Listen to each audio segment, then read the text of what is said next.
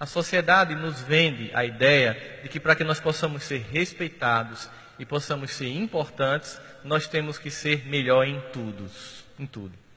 Isso, gente, dá uma sensação terrível de falência emocional. Quando você se vê obrigado a ser bom em tudo, você se sente péssimo em tudo. Porque nenhum de nós é melhor do que todos nós juntos. As características de nossas fragilidades são fundamentais para que a gente reconheça a necessidade do outro e, sobretudo, a necessidade daquele que sim é perfeito, que é Deus. Daquele que sim é a fonte daquilo que tudo me falta, da angústia que me toma conta, que é Deus. Essa angústia nunca vai ser tamponada com coisas. A gente pode até imaginar que trocando de carro, usando roupa melhor, indo para fora, mudando a casa, trocando os móveis, a gente tem uma, um ganho temporário de satisfação.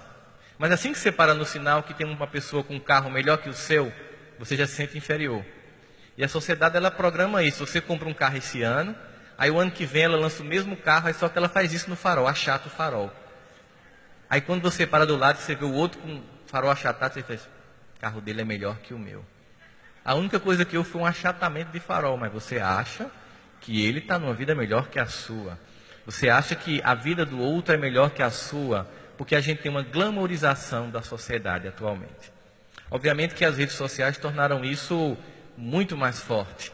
Porque as pessoas vendem uma vida ficcional, é como se fosse um personagem que elas publicam nas redes sociais, que não necessariamente é o que acontece lá fora.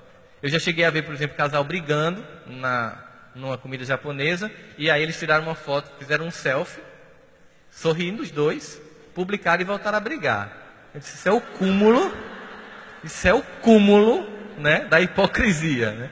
Publicamente nós somos um casal feliz. Você que está lá, triste, sozinho ou sozinha numa sexta-feira, achando que tem um dedo podre, que nunca consegue ninguém que preste.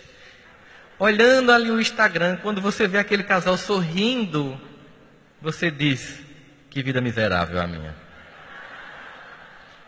Porque você se compara com o que não é verdade e você não aprende que a felicidade ela não depende daquilo que o mundo nos propõe como felicidade.